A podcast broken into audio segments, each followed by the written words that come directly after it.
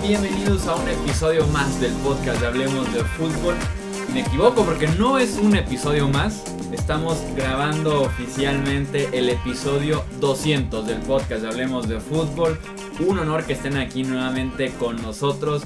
Un honor que nos estén acompañando por varios episodios. Ya si son nuevos, pues bienvenidos. Si ya llevan tiempo con nosotros aquí platicando de NFL todo el año, muchísimas gracias porque es gracias a ustedes, a su apoyo, a sus suscripciones, a sus likes en Facebook, a que nos siguen en Twitter, en Instagram, en YouTube, en cada plataforma de podcast. Gracias a todo eso es que tenemos la posibilidad de estar grabando hoy el episodio 200 del podcast Hablemos de Fútbol. De verdad, muchísimas gracias. De verdad, de verdad, de todo corazón les mando un muy fuerte abrazo a cada uno de ustedes, los suscriptores, los seguidores de este proyecto que inició hace menos de dos años. Ya estamos cumpliendo los 200 episodios platicando siempre, siempre, siempre de lo que más nos apasiona que es el fútbol americano y específicamente de la NFL. Yo soy Jesús Sánchez, un placer que estén aquí como les decía. Por primera vez en la historia de este canal estoy grabando yo solo, pero de verdad yo solo. Normalmente digo, bueno, estoy solo porque no me acompañaba Luis Alberto Aguirre, no estaba conmigo este Rudy Jacinto, pero sí estaba Edgar Gallardo en los controles operativos, pero por varias semanas no va a estar con nosotros Edgar, sí se va a reincorporar aquí Rudy y Luis Alberto para analizar más adelante, pero Edgar nos va a dejar un par de eh, meses ya que se unió al club de los deportistas con eh, la lesión del ligamento anterior cruzado roto en la rodilla. Eh, él se lesionó jugando básquetbol, que es de las cosas que le gustan hacer en sus tiempos libres, así que eso me deja aquí solo en el estudio listo para analizar lo que fue un excelente Thursday Night Football entre Chiefs y Chargers y dar la previa y pronósticos para el resto de los partidos de la semana 15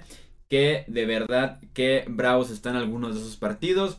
Las implicaciones de postemporada están fuertísimas, sumamente importantes. Algunos frentes en la NFL este sábado, domingo y lunes. Así que arrancamos de una vez para platicar de lo que fue ese jueves por la noche. La victoria 29 puntos a 28 de los Chargers sobre los Kansas City Chiefs. Los equipos que perdían por 14 o más puntos con 5 o menos minutos por jugar esta temporada tenían marca de 0 y 88 hasta que llegaron los Chargers el jueves por la noche. Philip Rivers hizo un par de pases impresionantes en las últimas dos series ofensivas ofensivas perdón, de Los Ángeles, incluyendo una cuarta oportunidad que convierte con Travis Benjamin, en el que lanza el pase cuando Benjamin no había corrido ni media ruta consiguen el primero y 10, mantiene con vida esa última serie ofensiva, terminan anotando el touchdown que los acerca a un punto de los Chiefs y de manera muy pero muy acertada Anthony Lynn, el head coach de los Chargers, decide ir por dos puntos y como lo hemos dicho antes en este podcast. Cuando se da esa situación que quedan unos cuantos segundos, estás a un punto de empatarlo con el punto extra pendiente. En ese momento estás a dos yardas de ganar el partido. Dos yardas que es de donde inicia la conversión de dos puntos hasta la zona anotación para darte la ventaja por un punto. Si decides patear el punto extra, además con la inconsistencia de los pateadores actualmente en la NFL y con la mala suerte específicamente de los Chargers con los pateadores, hubieras estado ok, punto extra. Si recibes el balón en el tiempo extra, estás a 75 yardas de ganarlo. Si pateas, estás a que tu defensiva detenga a Kansas City en esa serie. Y ahora sí ya estás a 50, 70, 30, no sé. Va a depender de cada situación. De ganar ahora sí el partido con un touchdown tú. Entonces es lo correcto de visitantes. Con el momentum de tu lado frente a una defensiva que se había cansado en los siete frontales y estaba exponiendo a su defensiva secundaria. Eh, de visitante con la división, ese primer lugar ahí en la línea, tenías que jugártela de una vez por todas porque los Chargers no se podían dar el lujo de ir a Kansas City y perder este partido porque se les iban por completo las aspiraciones de ser campeones de la división. Así que hace muy bien Los Ángeles en ir por dos puntos. Sin Melvin Gordon, sin Austin Eckler, sin Keenan Allen. Una victoria de verdad impresionante de Philip Rivers y los Chargers. Ahora tienen 10 días para recuperarse ambos equipos en un cierre que va a estar de fotografía. De momento, ambos equipos tienen marca de 11 ganados y 3 perdidos. Eh, en el caso de la americana son los dos mejores eh, equipos. Los Chiefs se mantienen como primer sembrado a pesar de esta derrota. Mientras que los Chargers, a pesar de la victoria, se mantienen como quintos sembrados en la conferencia americana. ¿Por qué? El primer duelo lo ganó Kansas City, el segundo duelo lo gana Los Ángeles, entonces en el desempate directo se anula. Lo que pasamos ahora a evaluarlos por el récord adentro de la división y los Chiefs solamente han perdido frente a los Chargers adentro de su misma división del oeste de la AFC, mientras que los Chargers de esas tres derrotas que tienen, una es en contra de Kansas City y la otra es en contra de Denver hace tres semanas, entonces eso los perjudica y los pone todavía como quintos sembrados y tienen que esperar a que los Chiefs pierdan por lo menos un partido más y que los Raiders, eh, perdón, y que los Raiders y que los Chargers ganen el resto de su calendario. Hablando justamente de calendario, es un momento de ver lo que les espera a estos dos equipos para poder evaluar, poder proyectar lo que podría pasar en este primer o quinto sembrado de la conferencia americana. Los Chargers les quedan eh, un partido frente a los Ravens en Los Ángeles y cierran la temporada frente a los Broncos en Denver. Están bravos ambos partidos. El primero recibes a la eh, mejor defensiva que tiene la conferencia americana, mientras que en el segundo vas a Denver, que siempre va a ser complicado jugar en la casa de los Broncos frente a un equipo que ya te ganó en Los Ángeles hace tres semanas. En el caso de Kansas City, eh, tienes que visitar a los Seahawks en Seattle en horario estelar. Por ahí puede que venga el partido más complicado que tengan los Chiefs en el resto de la temporada porque su cierre es frente a Oakland en Kansas City. Entonces, realmente las esperanzas de los Chargers están puestas en el próximo domingo. Ya veremos si Seattle le puede cumplir a los Chargers y además Los Ángeles también ganar sus partidos para que aspiren a ser ese primer sembrado de la conferencia americana. Eso es todo entonces por este análisis y realmente la situación y escenario que nos espera en la conferencia americana por lo menos con esos dos equipos, porque vamos a platicar de escenarios de playoffs de cada uno de los equipos que están involucrados en la pelea por la postemporada. Arrancamos justamente, justamente con un equipo que está muy metido en los playoffs ya y que solamente tienen que confirmarlo y que lo pueden hacer esta misma semana, que son los Houston Texans, que visitan a los Jets de Nueva York el sábado 15 de diciembre. Muy importante, tenemos dos juegos el sábado tenemos el grueso de partidos el domingo y tenemos el Monday Night Football. Entonces, dos partidos este sábado para que estén atentos al televisor, a sus horarios y canales de cada uno de los países que nos escuchan y nos ven aquí en Hablemos de Fútbol. Houston visita a Nueva York a los Jets. Eh, Kiki Coutilla está descartado para este partido. Unas lesiones que no lo, no lo han dejado eh, brillar como sí lo hizo cuando recién recibió la oportunidad en Houston. Creo que los Jets a lo que pueden aspirar en este partido es por lo menos a complicarle la vida a Deshaun Watson con blitzes porque los Jets como tal no tienen un defensivo eh, dominante que presione constantemente por afuera de los tackles, pero sí son muy buenos para diseñar blitzes, para mandar hombres extras. Tienen a Todd Bowles como mente maestra de esa defensiva y vaya que le sale muy bien esto de diseñar blitzes para incomodar al quarterback rival. Creo que esa podría ser la única oportunidad que tienen los Jets para ganar este partido. Yo me quedo con los Texans en el pronóstico. El segundo partido que tenemos el sábado es en Mile High, la visita de Cleveland a Denver para enfrentarse a los Broncos. Me preocupa que es, perdón, perdón, antes de pasar, antes de pasar este partido se me olvidó mencionar, Houston tiene dos escenarios para asegurar la división eh, sur de la conferencia americana este mismo domingo y tiene ocho escenarios diferentes para por lo menos asegurar un boleto como eh, comodín en la conferencia americana. Les leo los de la división y los los de para hacer comodín por lo menos son ocho entonces no prefiero no aburrirlos mucho. Eh, Houston para ganar la división sur tiene que ganar y se tiene que combinar con derrota o empate de Indianapolis y derrota o empate de Tennessee. Si Houston empata frente a los Jets y los Colts pierden y Tennessee pierde, también les alcanzaría para ser campeones del sur de la AFC. Como les decía, tienen ocho escenarios diferentes que involucran a Miami, a Indianapolis, a Tennessee, a Pittsburgh, a Baltimore. Entonces hay variedad para que Houston se clasifique a la postemporada. Ahora sí, Cleveland visita a Denver. Me preocupa lo que podría pasar con los tackles ofensivos de los Browns yendo frente a Von Miller y Bradley Chop, que son la mejor pareja de pass rushers actualmente en la NFL, o por lo menos de las dos, tres mejores que tenemos actualmente en la liga. Greg Robinson, que es el tackle izquierdo de los Browns en este momento, eh, no pudo eh, cumplir su etiqueta de jugador top 3 del draft de hace unos años en San Luis con los Rams. Después tampoco lo pudo hacer en Detroit con los Lions y los Cleveland Browns no ha jugado mal, pero no está jugando al nivel. Voy a detener a Bradley Chop todo el partido o a Von Miller. Entonces me preocuparía por ahí eh, eso para la ofensiva de los Browns. Y tenemos en este partido dos de las mejores clases de novatos que, tenemos este año en la NFL. El caso de Baker Mayfield, Denzel Ward, eh, este receptor Antonio Callaway de los Browns.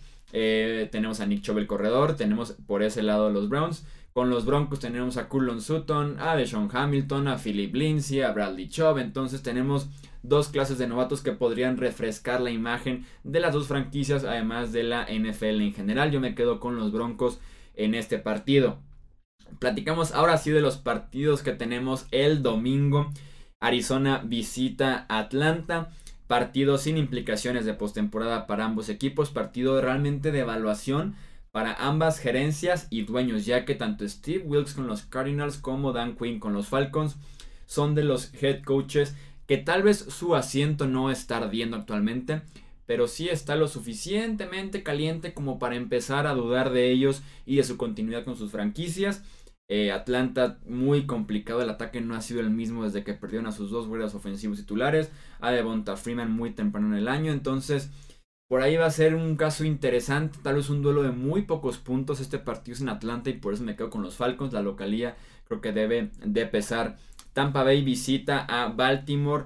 Joe Flaco oficialmente va a la banca de los Ravens. Lamar Jackson fue confirmado como quarterback titular esta misma semana. Originalmente Jackson entró a jugar porque Flaco estaba lesionado de la cadera, pero ya nos dijo John Harbaugh que Joe Flaco ya está sano, pero ahora prefiere ir con Lamar Jackson como quarterback y no lo culpo. Cuatro inicios, tres de ellos victorias y la única derrota fue en Kansas City en tiempo extra. Entonces sí confío eh, o, hacen bien en confiar en eh, Lamar Jackson en lugar de ir con Joe Flaco.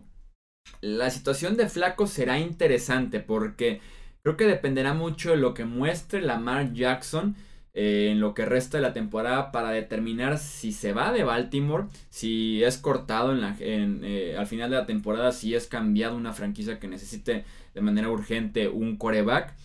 Si Lamar Jackson no deslumbra y más si tomas en cuenta que además se ha estado lesionando, creo que Flaco se podría quedar a competir con Jackson la titularidad de los Ravens, pero como les digo va a depender mucho si Jackson los puede meter a la postemporada en las tres semanas que les quedan. Baltimore actualmente es el sexto sembrado con marca de 7 y 6, pero Dolphins, Colts y Titans también tienen marca de 7 y 6, así que no se pueden resbalar ni poquito. Van frente a Tampa Bay, yo me quedo con eh, Baltimore en este partido. Detroit visita a Buffalo, otro duelo sin implicaciones de postemporada. Josh Allen en las últimas tres semanas tiene 335 yardas corriendo, superando la marca de Michael Vick en su primera temporada también en la NFL. Detroit no tiene cómo presionar a Josh Allen, a forzarlo a salir de la bolsa de protección y ahora sí a correr. Creo que esto podría ayudar y por lo menos a mí me gustaría ver a Allen ganar o mover la ofensiva con el brazo y no con las piernas. Eh, realmente los acarreos de Allen todos son eh, improvisación. Creo que de esas 300 yardas nada más como 40, 50 eran de corridas diseñadas para el coreback y el resto era de improvisación, de sal de la bolsa para que no te maten y consigue yardas tú con las piernas. Entonces me gustaría ver que Allen ahora sí se quede en la bolsa de protección tranquilo y puede encontrar a sus receptores que también son limitados en Buffalo.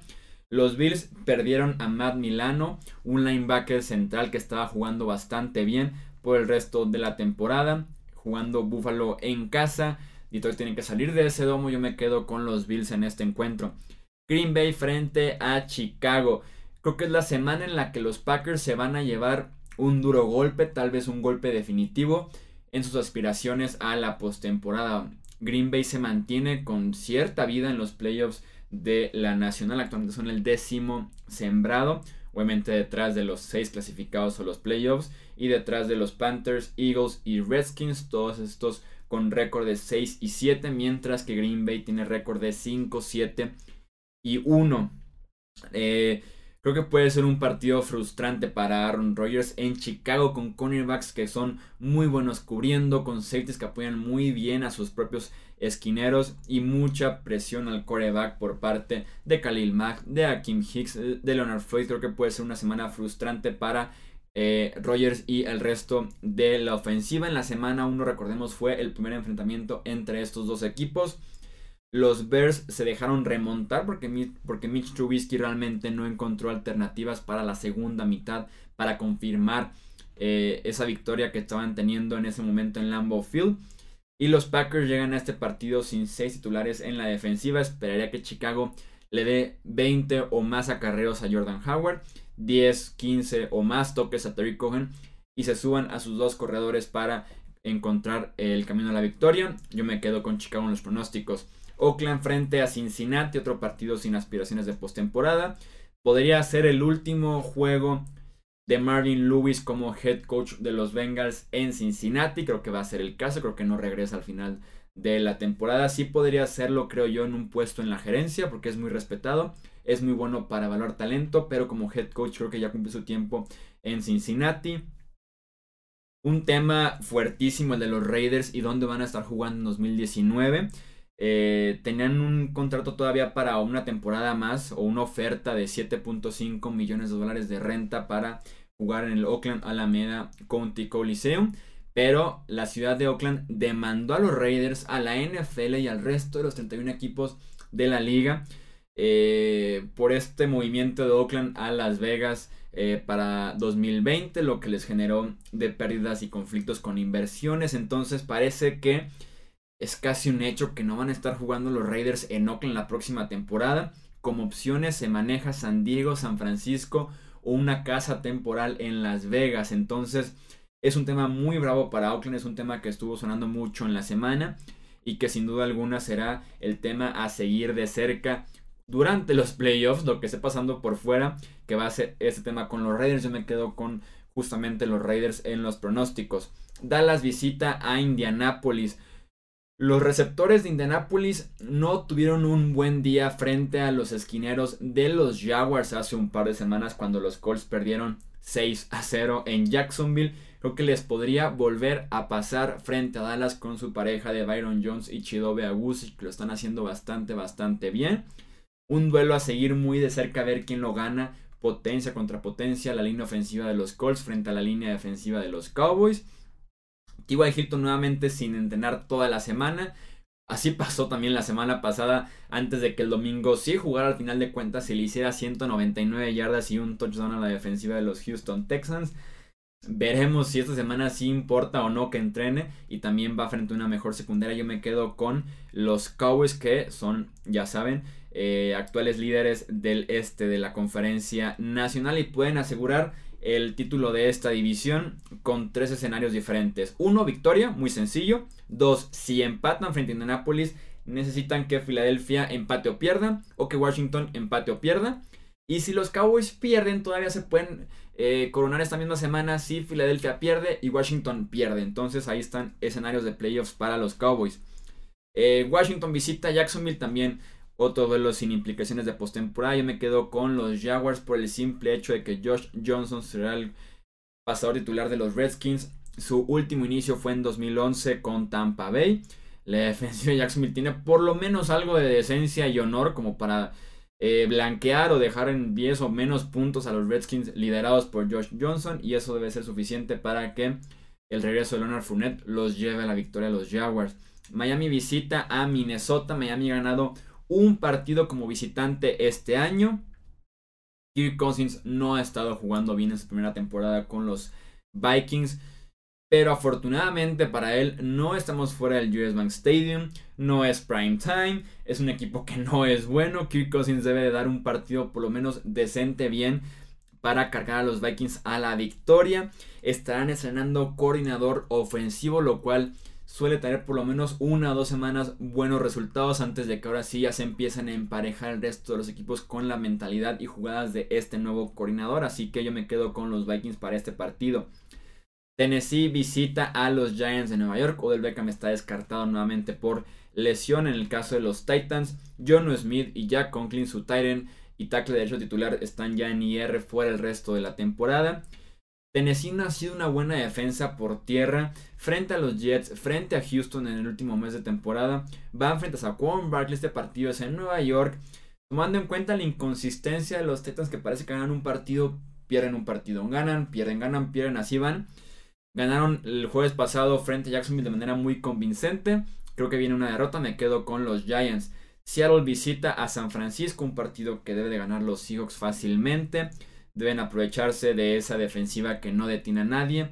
No tiene robos de balón tampoco. Debe ser un buen partido tanto corriendo como para Tyler Lockett y el resto de la ofensiva aérea, sobre todo en rutas largas, que fue lo que tanto pesó en el primer enfrentamiento entre estos dos equipos hace unas tres semanas. Entonces yo me quedo de manera muy sencilla, muy corta con los Seahawks.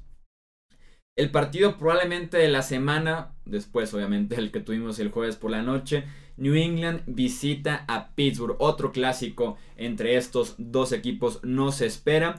Los Patriots se sacaron la lotería al no enfrentar, o por lo menos eso parece, a James Conner, que ha sido una pesadilla para ellos toda la temporada de tener el juego por tierra. Frente a un corredor que es muy consistente como Conner, pero recordemos que en el partido frente a los Chargers, en el último cuarto, se esguinzó el tobillo, no jugó frente a Oakland, ahora frente a Nueva Inglaterra no entrenó en toda la semana, estuvo limitado en el entrenamiento del viernes solamente, lo cual me hace creer que no va a alcanzar a jugar James Conner, lo cual como les digo sería un alivio para New England.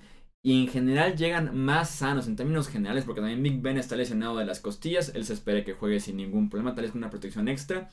Pero por lo menos va a estar tocado en ese sentido. Tom Brady, por el lado de los Pats, viene del mejor partido de la temporada ante Miami en lo individual, por lo menos ignorando que se haya perdido en la última jugada. Fue el mismo caso para Julian Edelman y Rob Gronkowski, los mejores juegos para estos dos jugadores eh, la semana pasada frente a los Dolphins. Creo que los equipos especiales pueden tener una parte muy importante de este partido. Con Chris Boswell fallando nuevamente como lo hizo en Oakland, con eh, Stephen también fallando en Miami como lo ha hecho las últimas dos temporadas de manera muy intermitente. Creo que se puede volver un tiroteo al final del juego porque New England no tiene cómo llegarle a Big Ben y eso es muy peligroso con la inconsistencia de su secundaria, además de tomando en cuenta a Antonio Brown y a Juju Smith-Schuster por el lado de los Pats, como les decía. Gronkowski, Edelman, Josh Gordon están jugando muy bien, Tom Brady está jugando también bastante bien recientemente. Me quedo con New England porque como les digo, llegan más sanos, eh, pesa muchísimo en la baja de James Conner. A pesar de que los Pats no han sido un buen equipo como visitante este año. Eh, New England puede asegurar su división si gana y Miami pierde o empata. O si New England empata y Miami pierde también funciona para asegurar el este de la conferencia americana. También pueden asegurar por lo menos boleto como comodín si New England gana y Tennessee pierde o empata. O si New England empata, Baltimore, Tennessee e Indianapolis pierden. Pasamos al Sunday Night Football, la visita de Filadelfia a Los Ángeles para enfrentarse a los Rams. No veo manera de que estos Eagles se metan a Los Ángeles con una secundaria que no cubre ni taclea, sin Carson Wentz, con Nick Foles como titular para este juego. Y le ganan a unos Rams que juegan muy bien en casa, que sí se han tan validado en dos semanas consecutivas, pero que en casa son otro monstruo totalmente diferente. Si la línea ofensiva logra proteger a Jared Goff, esto puede ser un partido de 30 o 40 puntos para la ofensiva de los Rams, con todo y que Goff no ha estado jugando bien las últimas dos semanas. El caso de Carson Wentz tiene una fractura en la espalda, siguen evaluando la gravedad. Creo que va a depender mucho de este partido. Si lo pierden, después van contra Houston. Ya estarán casi eliminados de la postemporada. No veo por qué traer a Carson Wentz a arriesgarlo a más golpes, a otra lesión.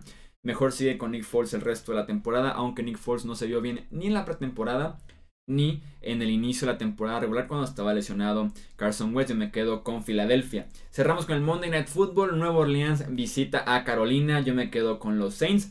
La defensiva de los Panthers no tiene cómo llegarle a Drew Brees en toda la noche. Mientras que su secundaria por lo mismo está constantemente expuesta al juego aéreo. Es interesante ver lo que va a pasar con la ofensiva de los Panthers. Recordemos que Cam Newton no está bien del hombro. Se le ve sobre todo cuando llega el último cuarto. Eh, Ian Thomas va a tener un rol importante. Este Tyren novato a, raíz de la lesión de Greg Olsen. Devin Funches está cada vez jugando menos en la ofensiva. Ahorita está como su cuarto receptor. Entonces creo que su tiempo en Carolina se acabó. Va a ser interesante ver a Christian McCaffrey frente a esa defensiva de los Saints. Yo me quedo con Nueva Orleans para este partido. Eso es todo entonces por la previa de la semana 15 de la temporada 2018 de la NFL. Nuevamente decirles muchas gracias por estos 200 episodios del podcast aquí juntos, platicando de lo que más nos gusta que es la NFL. En nombre de Edgar Gallardo, que como les digo, le deseamos una pronta recuperación después de esa cirugía de ligamento anterior cruzado de la rodilla de Rodi Jacinto, Luis Alberto Aguirre, yo soy Jesús Sánchez, de verdad, muchas gracias. Vamos por 200 episodios más y ojalá sean todavía muchos más de esos 200 que nos esperan en el futuro. Eso es todo por este episodio. Recordarles Twitter, Instagram y Facebook como hablemos de fútbol, canal de YouTube, plataformas de este podcast que se publica cuatro veces por semana, así que hay información para todos todo el día, toda la semana. Entonces, ahí se los dejo para que nos sigan apoyando. Muchísimas gracias nuevamente. Yo soy Jesús Sánchez. Nos escuchamos en el próximo episodio aquí en Hablemos de Fútbol. Hasta la próxima.